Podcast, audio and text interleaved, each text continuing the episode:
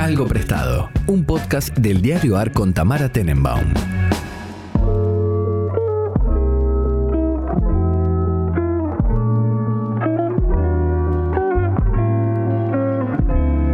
Buenos días, buenas tardes, buenas noches, cuando sea que estén escuchando este podcast. Nosotros estamos, eh, bueno, en distintos usos horarios, como suele pasar con mi amigo personal, con, con mi amigo personal, con Pablo Priluca. Eh, ¿Cómo estás, Pablo?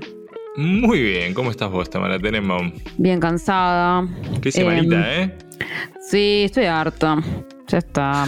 ¿Tanto? Em, ¿Qué La respuesta es eh, harta. Pero igual, no, está, estoy contenta, la serie, todo lo mismo. Pero. mm, Grandes noticias, grandes noticias. Grandes ha sido, ha sido un noticias, éxito. Ha sido un éxito, eso es cierto. Eh, pero bueno, nada. em, Estás muy demandada. Estoy muy cansada, sí, y no quiero hablar nunca más de mí misma, cosa que evidentemente no va a ser posible, por lo menos por un tiempo. Em, no quiero volver a contestarle a nadie si lo que es verdad, lo que es ficción. Ya ni yo me acuerdo, honestamente. Siento que hay cosas que las escribí tantas veces que ya creo que me ¿Sos la pasaron. Tamara de la serie o la Tamara del.? No, ¿O no, no, es un horror. No, y aparte pensaba como, ahora la gente que me conozca, como una cosa la gente que ya me conoce, pero yo siento que ahora nadie va a querer salir conmigo, por ejemplo. Yo no querría salir conmigo. es un O peligro. sea, ¿no? Yo no me Es invitaría a peligro, salir. puede- no por, no por el personaje, sino porque como que decís, claro, ok, en la próxima temporada estoy ahí. ¿Cómo es esto? Es como Eh, bueno, hay gente que tiene muchas ganas, hay gente que tiene muchas ganas de figurar, así que no. Claro, quizás no es sí. la gente con la que vos tendrías ganas de salir, pero. Claro, ese es el tema, hay un eh, problema de selección ahí. Eso. Sí, sí, hay un bias. Yo Hay debo decir bias. que hubo escenas que me, me dieron mucha ternura, por ejemplo, lo del pollo. Eh, ve- veo Ah. que es algún común de- denominador en la familia Es muy bueno. la bobe hace un pollo. No, no- no Obvio, el pollo sin gusto nada. invitados. Que Sí. tipo, si tiene gusto algo lo tenés que tirar, porque el pollo de la bobe es no- sin no me gusto. refería tanto al, al gusto o no gusto, porque es pollo a la sal, eso es cierto, sino a que hay un pollo, ya sean dos invitados o Sí, sí, 35. Siempre hay un pollo, tal cual. No, Era yo el mismo chiste en mi familia. ¿Por qué? Si comimos sí, un montón. sí. O sea, exactamente. Se comieron todo el pollo, pero si éramos 15. sí, sí, sí, sí, sí. No, en fin. Eh, bueno, contame. ¿Qué hora es en donde estás vos? En una hora tenemos diferencia. Son no, dos, porque sucedió. eh, El que esperemos sea la última vez que suceda, porque creo que, que están por darlo de baja, pero el domingo pasado fue el. el- como el, el time saving, no sé cómo se llama. El cambio sí, de horario. sí. Este, así que ahora. O sea, es, es como una. Es, es un, un domingo en el cual dormís una hora extra porque Claro. se te alarga, pero después empieza la decadencia. Ahora se hace de noche a las 5 de la tarde, ya es de noche cerrada, Sí. lo cual es de un nivel Después de empieza depresión. el camino- eh, Sí, sí, es bastante El- triste, la verdad. Así que tenemos dos horas de diferencia, son las 9 y 48 en Princeton, Perfecto. New Jersey. Eh, y el próximo capítulo, creo, episodio, no sé cómo se le dice, eh, creo que lo vamos a poder grabar a vivo porque voy a estar en Buenos Aires. Así que podremos bien. ir ahí al estudio hacer de las nuestras. A saludar a Sucho. Bien. Eh, Exactamente. um, bueno, ¿qué trajiste para el día de hoy? Traje tres cosas y, y esta vez te dejé lo, lo viejo a vos eh, por, por- por pedido explícito. Este, aparte para, para no sé, eh, para no hacerlo viejo siempre. Eh, mm, traje algo eh, nuevo. Traje algo. son- todas las categorías están forzadas. Exactamente. Ahora no les voy a mentir. Eh, algo prestado y algo verde. Eh, ponele. Que me había dejado. Eh, Gino. ¿Gino? No, Male. Sí. Gino, Amable. sí, Gino, Gino, ¿Quién Gino. sabe? Este, mm, empecemos si querés por lo nuevo. Lo nuevo en realidad no es nuevo, lo que es nuevo es que salió publicado un artículo que escribí y, es sobre algo viejo, pero eh, puede ser considerado nuevo porque salió publicado hace dos semanas. Eh, vamos a hablar de, de un episodio bastante peculiar. Eh, la historia del, del golpe de Estado en Chile en 1973 es más o menos conocida, ¿no? Septiembre, 11 de septiembre de 1973, Augusto Pinochet eh, lidera un golpe militar, un, alzamiento militar, un golpe de Estado contra eh, Salvador Allende. Y, y en realidad, si casi todos saben, eh, y casi todas saben de- del golpe, es básicamente por cuatro motivos, digamos. Por, por un lado, porque va, va a sonar medio, medio clase esto, perdón, pero interrumpime y, y molestame. Em, No, no. Por un lado, porque, porque fue un golpe contra un gobierno socialista elegido democráticamente, ¿no? Eh, y eso en ese momento, eh, la experiencia de Chile de Allende se había vuelto muy global, en parte porque era un momento en el cual la izquierda a nivel internacional estaba intentando amigarse o, o- o redescubrir la idea de la democracia plurali- pluralista y liberal. Este, es el momento en el cual empieza a surgir lo que se conoce como el eurocomunismo en Europa, digamos, una, intentos de volver a conciliar el marxismo con la noción de democracia, un poco en un momento en el que las críticas hacia la Unión Soviética, que venía ya desde fines de la década del 50, la invasión a Hungría y demás, eh, se empezaban a hacer cada vez más mainstream, más, más, más eh, compartidas. Entonces, la experiencia de Salvador Allende fue una experiencia que mucha gente estaba mirando con mucha atención y por ende el golpe eh, también fue visto por, por mucha gente con mucha atención. Por otro lado, se volvió muy famoso porque como buena parte de las dictaduras eh, que sucedieron en América Latina en la década del 70, eh, ni bien asume las violaciones a los derechos humanos y, el secuestro, y la, tortura, los fusilamientos y demás, se vuelve moneda corriente en Chile. Este, con lo cual eh, Pinochet aparece representado como, como, un personaje muy oscuro, digamos, por la prensa internacional. Por otro lado, se vuelve muy famoso por la participación de Estados Unidos, que es lo que muchos de ustedes deben conocer a través de si leyeron a, Naomi Klein y, han visto documentales, digamos. Si bien hoy nosotros ya sabemos que eh, en realidad Estados Unidos no, no es el que organiza el golpe en sí mismo, de hecho medio que los toma por sorpresa el golpe, por lo menos eso es lo que sabemos a través de los cables desclasificados que hay de la CIA. Eh, Claro, los tipos no sabían que el golpe iba a suceder el día que sucedió, o por lo menos ah, faltan algunos cables que no están desclasificados, pero con lo que tenemos hoy sabemos eso. Ahora, lo que sí es cierto es que la CIA había financiado toda una campaña de desestabilización del gobierno de Allende y sabemos que después del golpe Estados Unidos rápidamente pasa a apoyar a Pinochet, pero no hay, no hay por lo menos documentación concreta de que los yankees hayan hecho el golpe, el, acto en sí mismo, digamos, ¿no? Eh, fue algo más orquestado por, por las élites chilenas y por los militares. Eh, que, es un detalle, ¿no? Hago un paréntesis, ¿no? Pero hay, hay como esta visión de que, de, que Estados Unidos eh, es el responsable de todos los golpes de Estado en América Latina, lo cual en parte es cierto, pero en parte es una visión que exime de responsabilidad a las propias elites eh, locales, me parece. Claro, totalmente. Que, es algo que uno no tiene que, digo, por, por, ser antiimperialista, uno no puede dejar de desconocer que las elites locales y buena parte de, bueno, de los sectores militares y de las elites económicas en Argentina son los tipos que dan los golpes, digamos. Después Estados Unidos obviamente los financia, los apoya, muchos de esos tipos estaban entrenados en la Escuela de las Américas, todo eso es cierto, pero no podemos dejar de eximir de responsabilidad a los sectores civiles y militares que, que llevan adelante los golpes de Estado.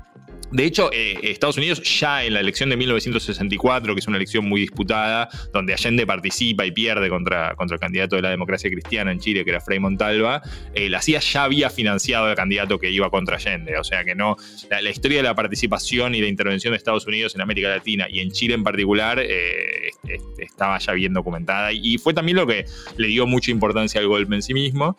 Y por otro lado, es muy conocido por, por los Chicago Boys, digamos, ¿no? Para los que no saben, los Chicago Boys en la década del 50, eh, la Universidad Católica de Chile firma un contrato con la Universidad de Chicago, por la cual muchos graduados de economía van a estudiar a la Universidad de Chicago, hacen sus doctorados ahí y buena parte de, o algunos de esos eh, economistas van a volver a Chile, en realidad no en el 73, sino a partir del 75.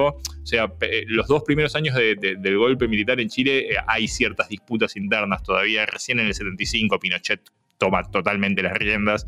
Lo que quiero decir es que hay sectores dentro del aparato militar chileno mucho más nacionalistas y desarrollistas que lo que va a terminar siendo la dictadura eh, chilena en general. ¿no? Imagínense que, por ejemplo, eh, privatizar empresas a los militares, a muchos sectores militares que son muy nacionalistas, no es algo que le cause mucha gracia. Este, pero bueno, finalmente Pinochet se va, se va a imponer y en el 75 va a traer a Sergio de Castro, que es como el líder de los Chicago Boys. Y esa historia, bueno, es, por ahí más conocida, ¿no? Es como el primer experimento, si se quiere, neoliberal, previo a Ronald Reagan en Estados Unidos, a Margaret Thatcher, el consenso de Washington, etcétera, etcétera, etcétera.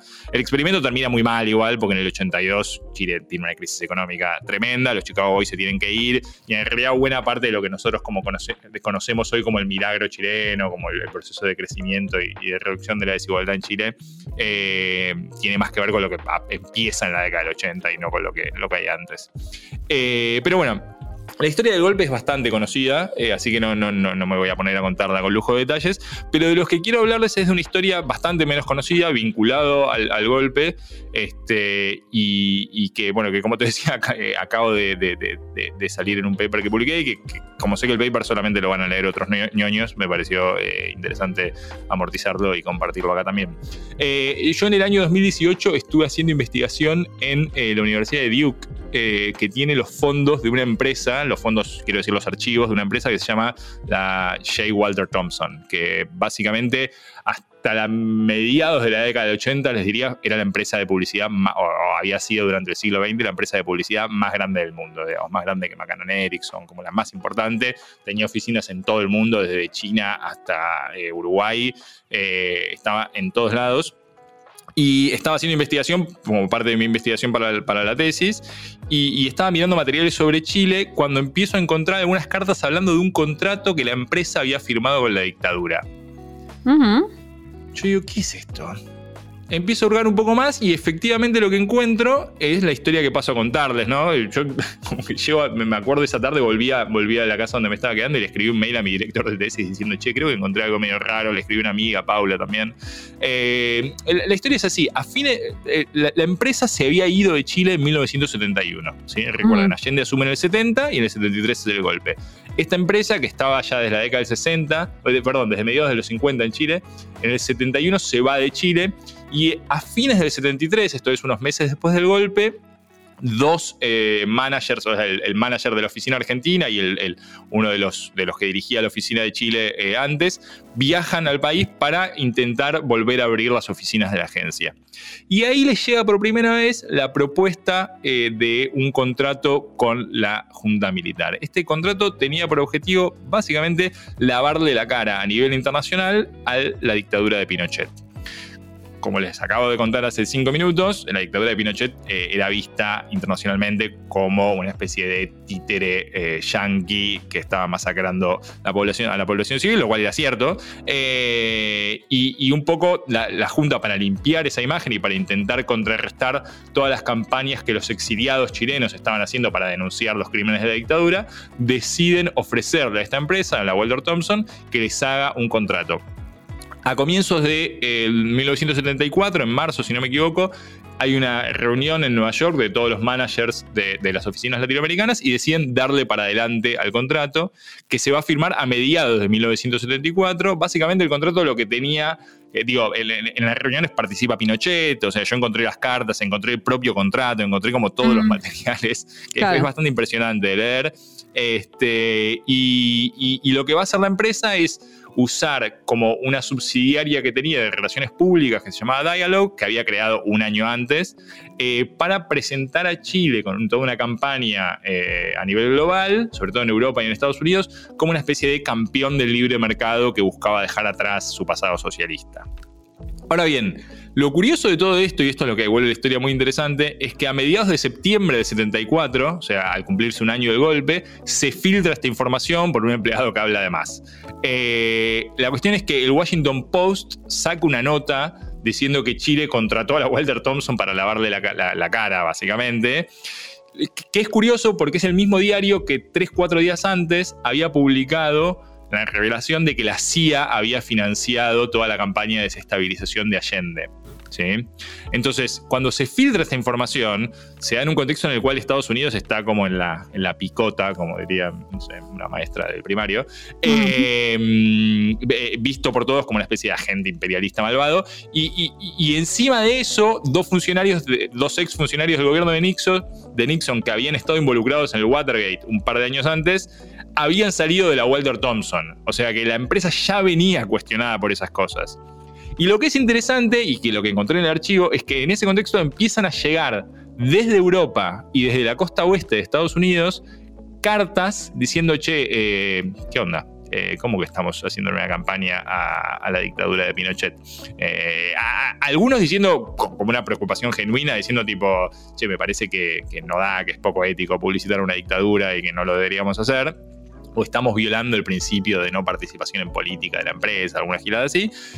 Pero por otro lado, muchos empiezan a estar preocupados diciendo, che, hace un par de años nos acusaron de básicamente haber orquestado eh, el Watergate, o, lo, que derivó, lo que derivó el Watergate, eh, y ahora nos van a acusar de, hacer esto. Los managers de Europa diciendo, hay movilizaciones en, Italia, por ejemplo, el manager de Milán diciendo, eh, todas las semanas hay movilizaciones en contra del golpe, han hecho, han destrozado bancos, filiales de bancos norteamericanas que, están en Chile, este, hay como una campaña antiamericana bastante grande grande, eh, no sería muy deseable que toda esta gente sepa que nosotros le estamos haciendo una campaña a estos fascistas, eh, porque nos podemos quedar mal parados, digamos, ¿no? Entonces, eh, a pesar de que el presidente bancaba el acuerdo, el presidente de la empresa, Don Johnston, que era como el, mandamás de, toda la empresa, eh, en Nueva York y, su filial en Washington bancaban el acuerdo, finalmente terminan cancelando el acuerdo por estas presiones. Y a mí lo que me pareció muy interesante es que, bueno, al año siguiente, en el 75, la Walter Thompson vuelve a Chile, eh, pero vuelve como una empresa de publicidad tout digamos, como más tradicional. y y, me parece que es interesante este caso porque permite matizar un poco muchas de estas historias de, A mí el liberalismo es un concepto que me es un poco extraño, como el populismo, pero, pero digo, me, parece que es interesante porque en estas visiones más a la Naomi Klein o a, las teorías conspirativas, el neoliberalismo es como una especie de, entidad que se despliega casi teleológicamente. Y me parece que lo que muestra esto es la contingencia en la aparición o en el triunfo de muchas de estas ideas de desregulación del mercado y de eh, desmantelamiento del estado de bienestar. O sea, en el 74 salir a bancar una dictadura para justificar reformas de mercado era algo que la opinión pública global no podía eh, soportar, para decirlo de alguna manera. Y por eso la empresa tiene que cancelarlo.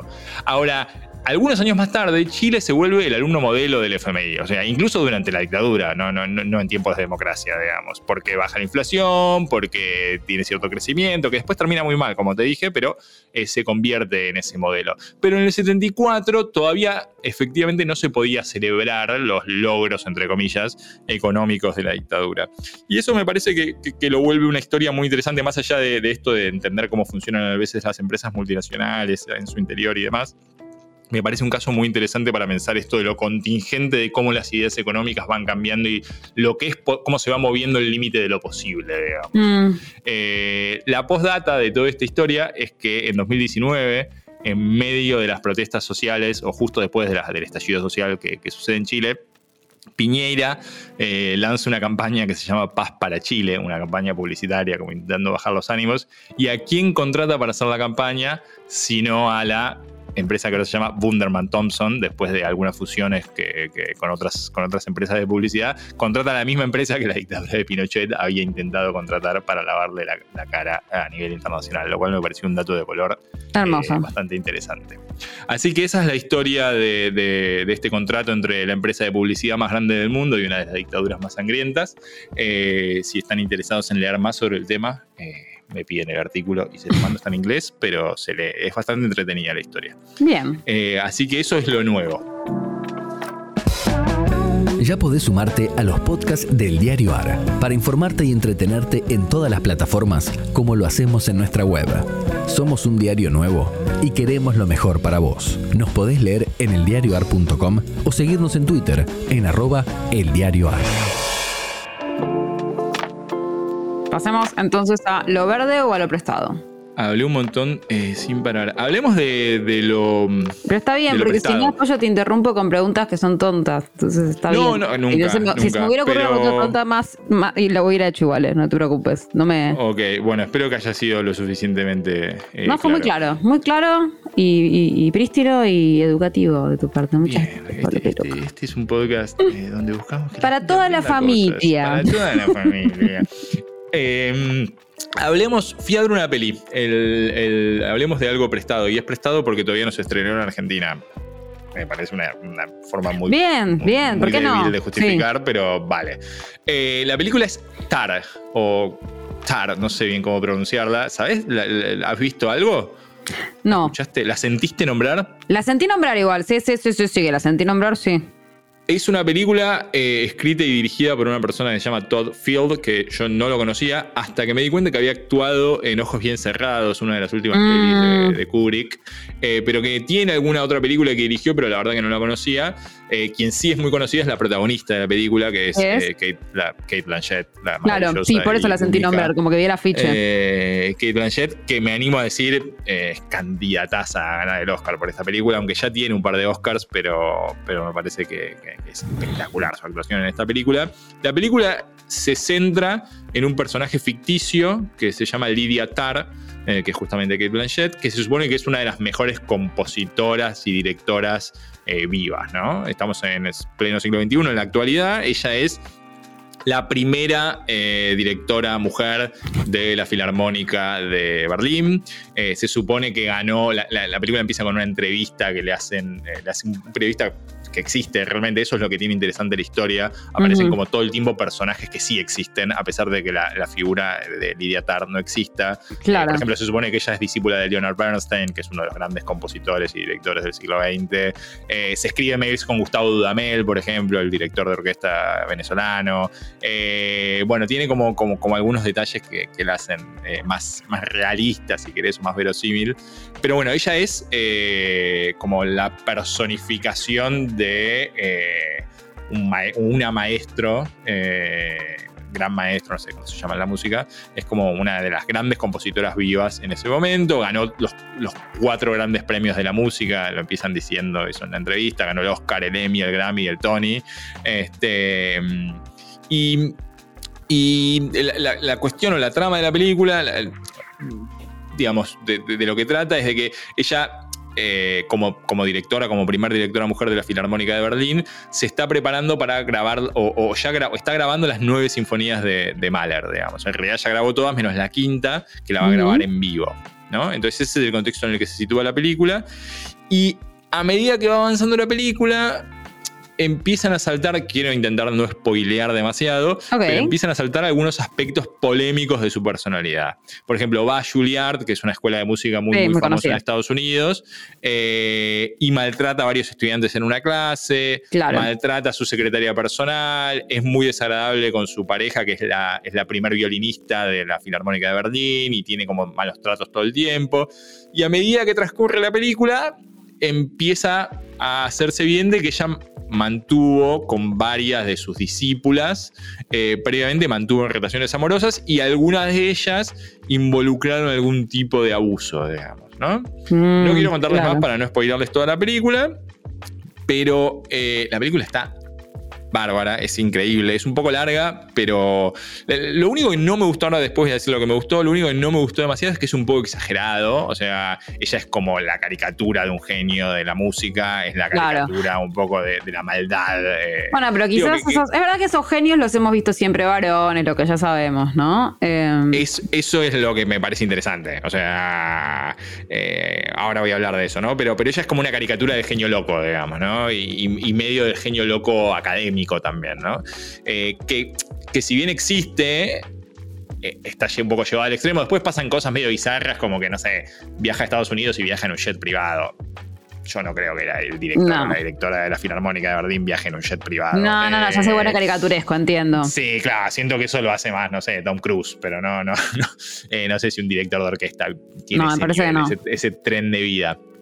Pero digo, al margen de eso, me parece que la peli tiene, tiene varias cosas interesantes. Una es esto que decís vos, eh, que en general ese rol es el del profesor, es el del director, es el de un tipo, y en este caso es una mujer, eh, y me, parece que eso lo hace... Eh, sí, por lo menos original. Sí, lo hace original, porque aparte no solamente aparecen los abusos, sino que aparte aparece en la película la, digamos, la, cancelación, la cultura de la cancelación y el fantasma. Bueno, había habido un caso con una, con una profesora mujer, eh.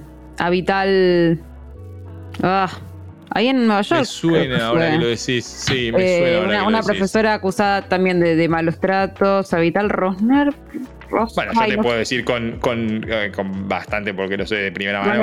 Que Estoy bastante segura de que es Habital Ronel, sí. La que es una maltratadora crónica es eh, Spivak. Eh, sí, también. sí, hay, hay, como algunos scratches académicos que, que, sucedieron, sí, pero de, mujeres. pero, pero igual sí es un, es un tipo de, de, personas que no estamos acostumbrados a ver definitivamente. Sí, igual en este caso no es simplemente el maltrato, sino incluso el, digamos, el uso de la posición de autoridad para pedir favores sexuales. Perfecto, sí, sí, o sea, Es como más eh, todavía un poco más. Sí, sí. Eh, que eso sí está muy asociado a lo masculino. De hecho, no sé si viste que va a salir una película, tengo sensaciones encontradas sobre lo de Harvey Weinstein. Eh, escuché algo, no sé nada de ya la vi la producción. cola tres veces. Me llama la atención como eh, poco. O sea, no puedo sino pensar que como que Hollywood rápidamente logró empezar a hacer plata de. Sí, con sus abusos, eh, con sus propios sí, abusos. este, No, o además sea, a mí no- me pasa que esas cosas, reconozco que rara vez me parece que estén muy bien hechas, que sean, no, no me interesa tanto la historia en el fondo, no, no- me pareció nunca tan interesante esa historia. Em, pero bueno, puede O por lo menos no no, tan en el corto plazo, porque la, la que había ganado el Oscar, ¿cómo se llama? La de los periodistas y los abusos de los curas. Sí, eh, sí, sí, sí, sí. No me había esa estaba buena con Meryl Streep y Está ok, esa que estaba no bien, sé, pero siento sí. que el tiempo le da como otra, no sé, otra eh, Sí, solidez total. al asunto.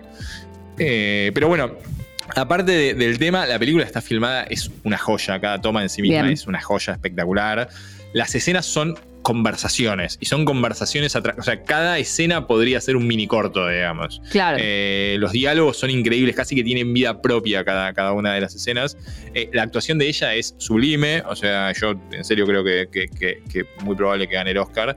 Eh, y, y me hizo acordar un poco, no sé si, si no, no creo que... no- ¿Conoces el libro de Juan Cristóbal de Román Roland? Eh, que es como, la- no, no, estuviste. como el libro que es más largo que Busca del Tiempo Perdido. Eh, no, no, no. Estuviste bien son 10 en, poner mi ignorancia porque no. No, no, no, no, no es tan conocido. O sea, Román Roland es una figura conocida, pero el libro me, me llamó la atención porque, o me hizo acordar porque es la historia de un músico, de un director de orquesta, desde el momento en el que nace hasta que se muere. Son 10 tomos, que es toda la vida de ese director. Eh, yo, de hecho, lo leí de, los, de lo que tenía mi bobe este, en, en- en su casa, ya que hablamos antes de las familias. Eh, y me hizo acordar un poco a eso, ¿no? A la vida de los músicos y, y- y- y, bueno, miren la película, ¿no? no les quiero contar mucho más porque habla de, de- de- de- de la perfección y habla de la autoexigencia y habla del delirio y a la vez es una película muy bella, digamos. Eh, así que... Nada, se las recomiendo para cuando se estrene. Sinceramente, no, no sé cuándo se estrena. Creo que vi algo que, que recién en febrero del año que viene se iba a estrenar en Argentina. Si ese es el caso, eh, bájensela de, de Liberarte. Eh, pero igual es una peli que no está mal ver en el cine o con un buen sistema de sonido por obvios motivos. Eh, y nada, creo que la van a disfrutar. Perfecto. La voy a buscar. ¿Cómo se escribe? Tiene como una diéresis, ¿no? No, T-A-R. Tiene un acento en la A, pero no. Ah, un acento en la A. Calculo Listo. que si, si buscas TAR, te va a ser TAR, film, TAR, película, te va, te va a salir. Está, está bastante buena. Y es larga, son como dos horas y media, pero la verdad que se pasó. Volando. Eh, sí, volando. Me sirve. Me sirve. Se viene el mundial, Tamara. Eh, cierto. vamos, vamos, a, vamos a ver. Eh, no quiero decir nada para no yetear a nadie. El, martes pasado, verde, el martes pasado eh, hubo elecciones de medio término en Estados Unidos. Sí. En- ¿De qué modo las elecciones de medio término son verdes? Es, es, eh, difícil de explicar, pero según muchos expertos, un tema del cual nosotros hemos hablado en algún podcast previo, eh, la revisión de- del fallo Roe versus Wade eh, de este mismo año fue un fact que es el, el fallo que básicamente, eh, o sea, el aborto dejó, la Corte lo que hizo fue dejar sin validez un fallo previo de la Corte Suprema de Estados Unidos diciendo que era inconstitucional y ese fallo lo que hizo, o sea, que se caiga ese fallo lo que hizo es que el aborto deje de ser legal en varios estados de, de Estados Unidos y por ende estoy trayendo las elecciones de Estados Unidos como algo verde. No me juzguen. Eh, a ver, ¿qué pasó? Lo cuento brevemente. Muchos de ustedes deben haber leído los diarios, así que, que- que deben estar al tanto. Para que se den una idea, en general las elecciones de medio término en Estados Unidos no suelen ser buenas para el oficialismo. En Ujú. general los oficialismos pierden en las elecciones de medio término y eso quiere decir que en general pierden el control del Congreso si es que lo tenían. ¿sí? Y para los demócratas todavía más que para los republicanos. Entonces, eh, por eso, por esa, esa- esa experiencia previa y por el nivel de inflación que hay hoy por hoy en Estados Unidos, que es bastante alto para la- lo que está acostumbrado el país, se pensaba que se venía una especie de marea roja, una marea republicana, pero sorpresivamente no fue lo que pasó. De hecho, no fue lo que pasó al punto tal de que es la mejor elección de un presidente demócrata de medio término desde Kennedy. ¿sí? Eh, no le deseamos al mismo final a Joe que a JFK, No. pero, pero, este, pero es la mejor elección de medio término desde hace como ya casi 60 años, bueno, no sé, un montón de tiempo. Eh, a ver, es una derrota igual. es muy probable que los demócratas pierdan el control de, vamos a decir, de la Cámara de Diputados, no sé, la Cámara de Representantes, eh, lo que no es el Senado, no tenemos, no, tiene nombre distinto, ¿no? The House. deputies, ¿qué son? Son representantes. Se, les suele decir representative. Eh, senadores a los otros y representantes a estos. Eh, el tema es que les suelen decir the house y decir la casa. Claro. extraño en castellano. Eh, Igual todavía no está claro que vayan a perder el control, todavía faltan, hay varios lugares donde por el voto, el voto por correo y demás lleva una cantidad de tiempo, puede llevar todavía semanas o meses terminar de definir qué va a pasar en alguna de en, la Cámara del Congreso. Y en la Cámara del Senado también, en la Cámara del Congreso, perdón, en la Cámara de Representantes, y en el Senado también, porque hoy por hoy falta una, especie de balotage, en, que es lo mismo que pasó un poco la vez pasada después de las elecciones presidenciales. En el estado de Georgia para ganar, digamos, el puesto del Senado tenés que sacar más del 50% de los votos. Ninguno de los dos, ni el republicano ni el demócrata lo hizo. Quedó un poquito por arriba el demócrata, pero el 6 de diciembre va a tener que haber una elección extra donde van a decidir a quién le corresponde ese, ese asiento en el Senado. Si ganan los demócratas, que es probable, eh, aunque no seguro, van a quedar empatados 49-49, pero los demócratas tienen el voto de la vicepresidenta, que es el que desempata, con lo cual mantendrían como tienen hasta ahora el control. Pero para que se den una idea, en la Cámara de Representantes, a ver, lo explico brevemente, Estados Unidos tiene un sistema bicameral donde cada estado elige dos senadores, como en Argentina eligen tres, pero no importa la provincia, allá no importa la cantidad de gente que viva, allá es lo mismo. Y después están eh, la elección para la casa, la House, que es como el el otro, digamos, la otra cámara, eh, donde se eligen, en teoría, de acuerdo a la cantidad de habitantes que tiene cada estado. Entonces, California, Nueva York eligen más que, no sé, Idaho, Montana. Eh, en ese sentido es un sistema, en otros no, pero en ese sentido es un poco parecido a Argentina. Eh, en otros no, porque por ejemplo los distritos electorales, como, algunos habrá escuchado el gerrymandering, se van redefiniendo todo el tiempo. Eh, cuando uno se pone a hurgar, en realidad la democracia más sólida, estoy siendo irónico, del mundo eh, tiene cosas bastante extrañas. Claro. Pero la cuestión es que en, la Cámara de, la Cámara de Representantes se suponía que iba a ser un desastre para los demócratas, que mm, iban a perder, se suponía que iban a perder como 40 asientos, y eso no pasó. Entonces, la verdad que hoy por hoy se ve como una derrota bastante digna, digamos, de los demócratas. Porque en términos generales, bueno, esto que te decía, perdieron menos lugares de los que pensaban que iban a perder. Ganaron algunas gobernaciones claves, tipo la de Michigan. En Michigan, por ejemplo, recuperaron el control del Senado, del Senado provincial, digamos, el Senado estatal, después de 40 años. Y el otro dato de color muy importante es que en Pensilvania, John Fetterman eh, logró ganar como senador, que es un, es un, siempre es un estado, Pensilvania es un estado que, que cambia, digamos. Eh, y, aparte de eso, logró juntar bastantes votos en zonas republicanas. Eh, que no es un dato menor. No es un dato menor porque el candidato a senador que había en Pensilvania había hecho eh, rally con Trump. Eh, no, claro. Antes, para, las elecciones. Y el candidato gobernador, que pierde también en Pensilvania, el candidato republicano gobernador, había participado de las jornadas del 5 o 6 de enero en, Washington. O sea, había sido parte de, digámoslo, con todas las letras, del intento de golpe de Estado que hubo en Estados Unidos. Entonces no solamente es una eh, derrota relativa, si querés, para los republicanos, sino que por ahora parecería también una derrota en particular de los candidatos de Trump que le fue bastante mal. Eh, de hecho, por ejemplo, en Florida, que le fue muy bien al, candidato republicano, eh, Ron DeSantis, él no es, o sea, si bien en, muchas cosas es muy parecido a Trump, pero se empieza a perfilar como un candidato disidente al liderazgo dentro del Partido Republicano versus Trump.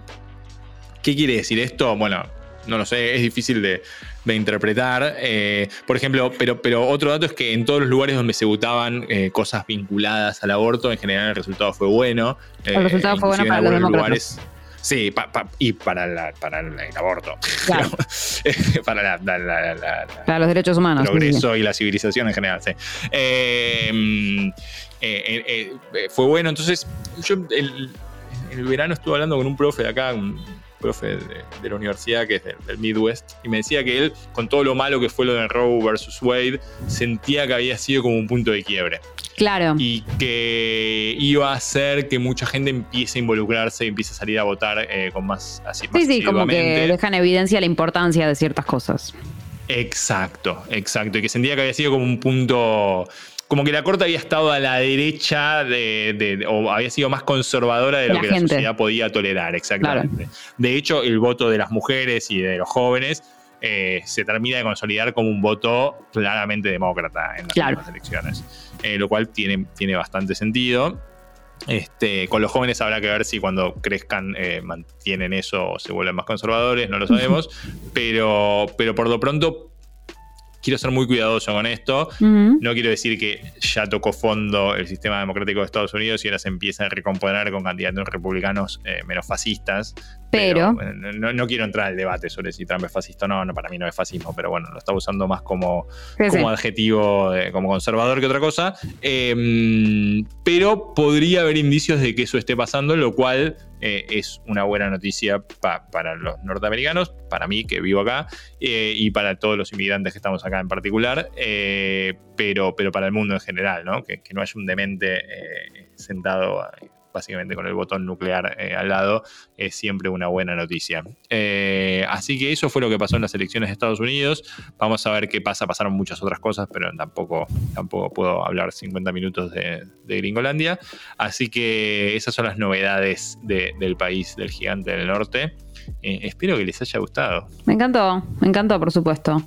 Y bueno, a mí me tocó lo viejo. Contame qué trajiste. Me dijiste que tenías un libro viejo. Sí, que puede ser básicamente cualquier cosa. De hecho, no es tan viejo, por supuesto. ¿Viste? Es un libro viejo, un libro 2015. Viejos son los trapos. No, es un libro viejo. Eh, pero Viejísimo. cuando uno dice un libro viejo, ya estás pensando en un libro antiguo. Pero un libro de 2015 también ya es un libro medio viejo, ¿no?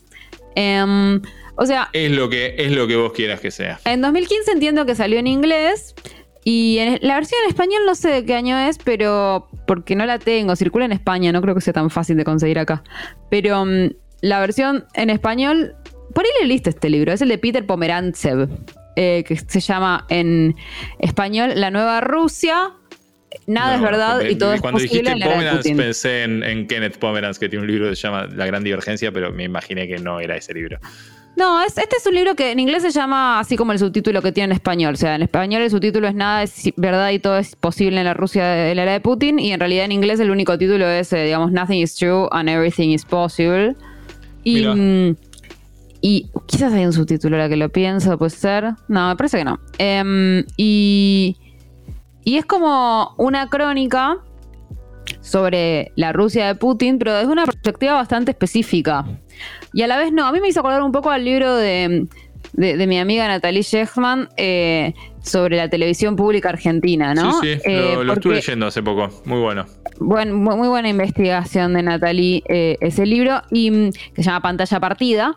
Y me hizo acordar porque, digamos, en, el libro de Natalie, la historia del canal público argentino funciona, por supuesto, como un recorrido por la historia argentina, ¿no? Exacto. Em, y en este caso, hay algo parecido en que este hombre, eh, Pomerantsev, em, Peter Pomerantsev, hace la crónica de su trabajo en la década de, Putin, en las últimas décadas, digamos en la década del 2010 o 2000 incluso, eh, por eh, la, televisión rusa, ¿no? El tipo era un hijo de emigrados rusos en Inglaterra, ¿no? Y él se va a, trabajar a la televisión en Moscú como productor de televisión, a producir sobre todo eh, lo que se llama... ¿De qué año estamos hablando? ¿Qué? ¿De qué año estamos hablando? Eh, los primeros 2000, 2003, 2005. Ok, el ascenso de Putin, digamos. Exactamente, el ascenso de Putin. Y, y digamos, el tipo llega y se pone a producir lo que en general se llama non-scripted television, documentales y realities. Entonces, bueno, tiene que ir a buscar documentales y realities en esta Rusia, con lo cual va a ver qué hay en esta Rusia. Y lo que hay en esta Rusia, bueno, es, es completamente delirante, básicamente. Me puedo imaginar. Em, o sea, es como si fuera. Te hace acordar un poco a los 90 de la Argentina en el sentido del boom del consumo y del dinero, ¿no? Como esa cosa de, del boom de la banalidad. La pizza con champán. Pizza con champán, pero con ácido. o sea, como mucho más.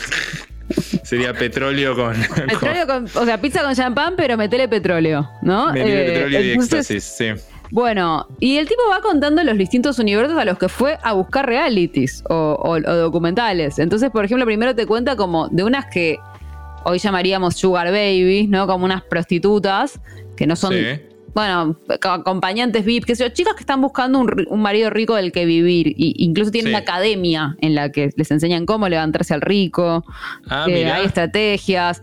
Van a un boliche donde está claro que esa es la única intención, donde de hecho los ricos están como, los varones están en un lugar específico y las mujeres tienen que salir a bailar a buscarlos. O sea.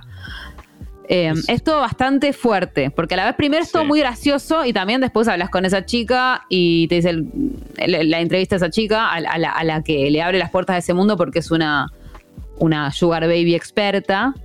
Sí. Y, y la piba obviamente es muy inteligente y muy graciosa, como que de hecho, por ejemplo, ella muestra que las chicas se sientan a- en los bares sin nada, tomando alguna agüita para que les inviten el trago y ella en cambio se pide una copa de champán y un sushi porque ella dice, mi técnica es la inversa, mostrar que no necesitas nada. Em, Mira. ¿No? Como, como una piba que tiene, Sí, sí, sí. tiene un swing. Tiene cancha.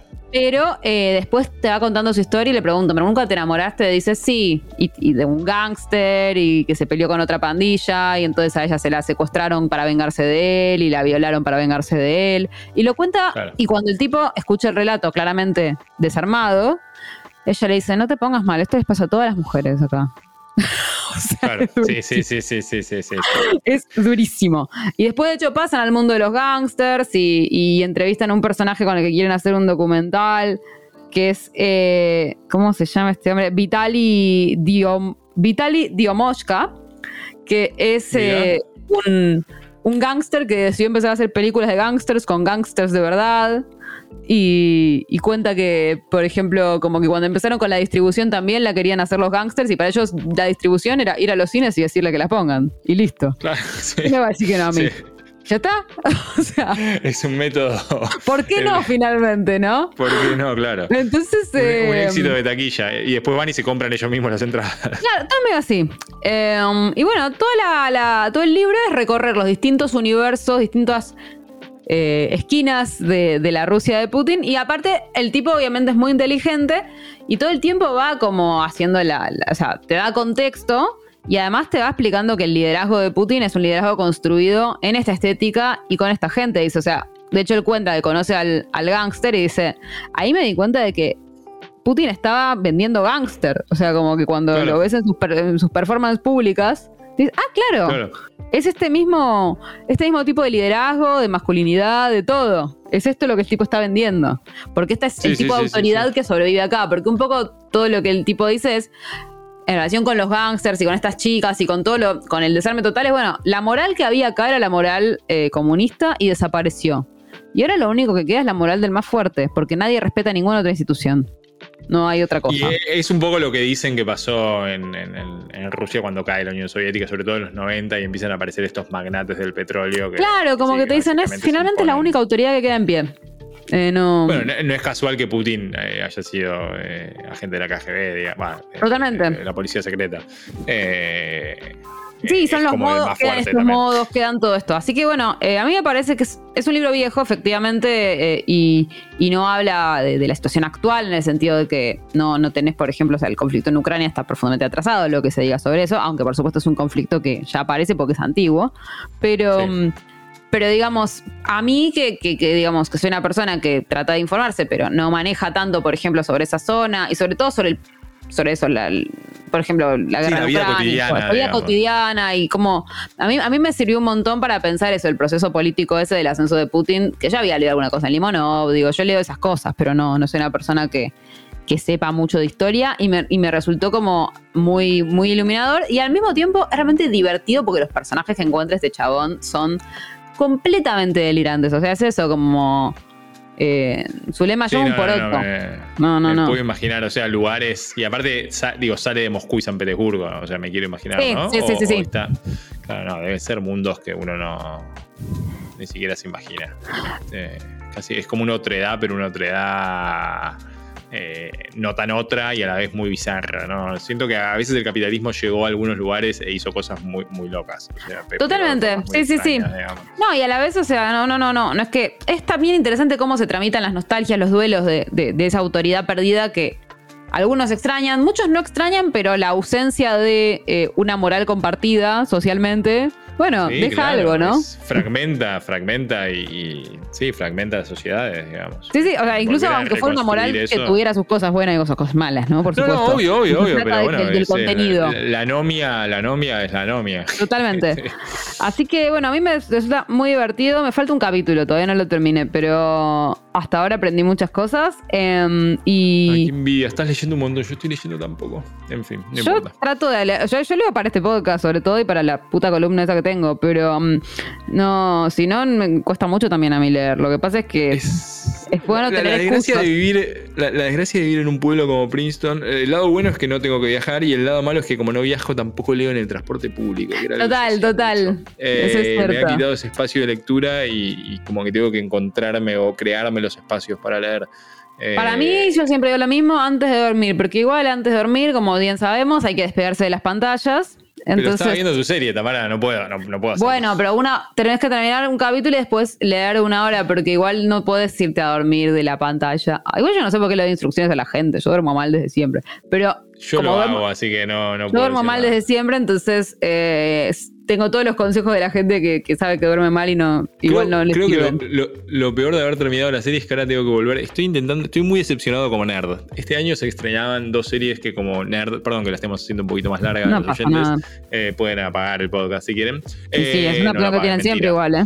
Eh, eh, usted se puede ir cuando quiera. Eh, pero las dos series de nerds que iban a sacar este año, que son la de Señor de los Anillos y eh, ¿cómo Ah, no. Eh, Rings of Power y la de Esa Game of falopa Thrones, no consumo. eh, House of the, the Dragon, son una.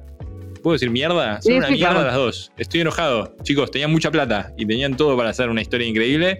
Son una basura las dos series. Ah, yo Eh, es un tipo de falopa que no consumo, la verdad. la voy a, las voy a terminar porque, porque a- aparte de nerd eh, soy un obsesivo, pero, pero no puedo creerlo. Son, tenían tanta plata y tenían todo para hacer todo bien y hicieron todo mal. Bueno, entonces No, te va a tocar ver romcoms como miro yo, mejor. Exacto, exacto. No, estoy volviendo a ver The Wire, que Maca no lo había visto. Ah, así está muy que bien, estoy- sí, sí, hay que volver a ver serie. cosas, está bien, yo vuelvo a ver cosas. Sí, sí, sí. Y salió la temporada 2 de White Lotus, que una vez hablamos acá de Ah, serie, sí, es verdad, la tengo que ver, todo el mundo me dice que la tengo que ver, así que Es excelente. bien, no la sé, la ver. 2 todavía no la vi, pero, pero es excelente. La 1 es excelente. Bueno, bien, entonces dejamos con eso. Elegí un color para. No sé Para quién viene la Buji. semana que viene. Creo que Buji. Eh, Voy a elegir el color.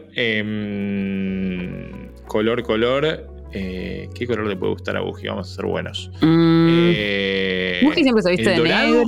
Ya Dorado. leí el dorado, ¿no? Dorado, puede ser, pero dáselo de vuelta porque igual Buji se viste mucho de dorado, le gusta. Bueno, está bien. Le, le doy el plateado. en lugar Plateado, dorado. plateado me gusta, un Ahí color está, plateado. Listo. Plateado. Mandalo en el grupo de WhatsApp porque nos vamos a olvidar. Ya mismo lo mando, ya mismo lo mando. Perfecto. Bueno, entonces nos vemos la semana que viene nosotros, si con Pablo en un mes o en tres semanas, o bien cómo es esto, que los meses acá ¿Quién duran, sabe? son como los ciclos lunares, en realidad no son tan exactos. Así que eso mismo. Gracias Pablo. Chau, chau. Gracias, amiga. Chao, chao. Fue un podcast de eldiarioar.com. Encontranos en Facebook y Twitter como El Diario Ar.